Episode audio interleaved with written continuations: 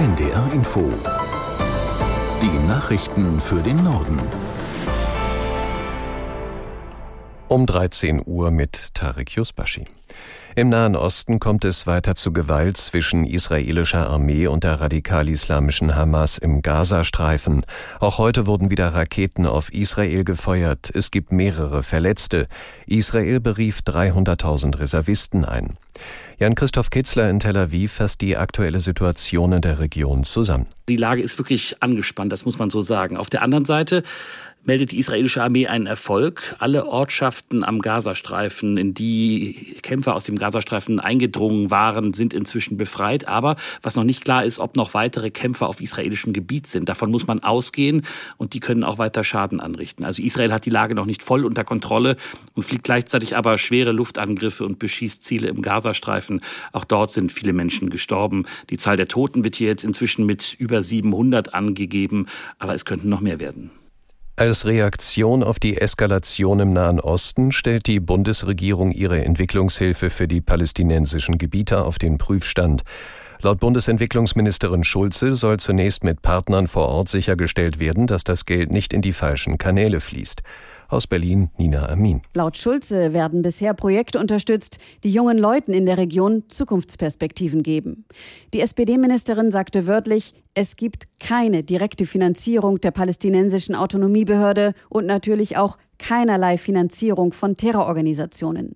In diesem Jahr hat das Auswärtige Amt über internationale Organisationen etwa 72 Millionen Euro für humanitäre Hilfe vor Ort ausgegeben, beispielsweise um Menschen mit Nahrungsmitteln zu versorgen. Die SPD-Vorsitzende Esken hat eingeräumt, dass ihre Partei bei den Landtagswahlen in Hessen und Bayern weit hinter den eigenen Ansprüchen und ihrem Potenzial zurückgeblieben ist. Es sei in beiden Ländern nicht gelungen, aus der Opposition die nötige Wechselstimmung zu erzeugen.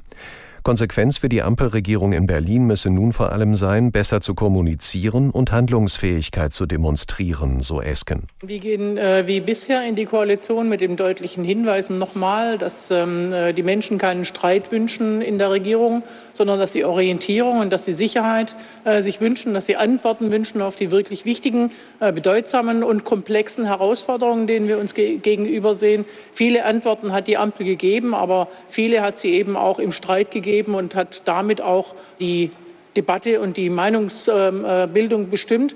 Da müssen wir besser werden, so viel ist klar. SPD-Co-Chefin Esken.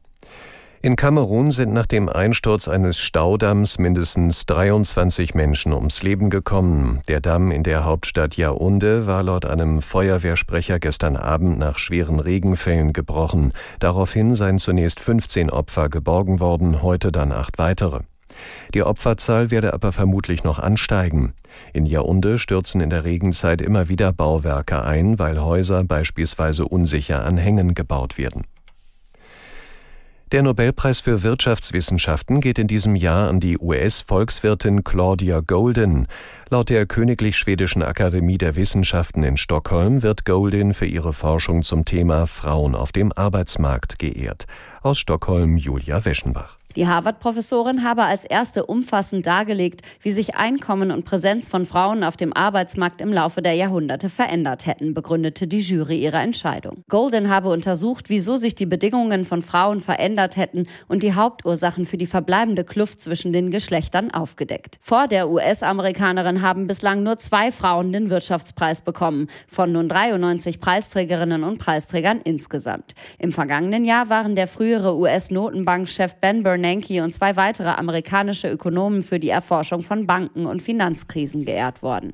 Fußball-Zweitligist Schalke 04 hat Karel Geratz als neuen Trainer verpflichtet. Der 41-jährige Belgier folgt auf Thomas Reis, der Ende September entlassen worden war.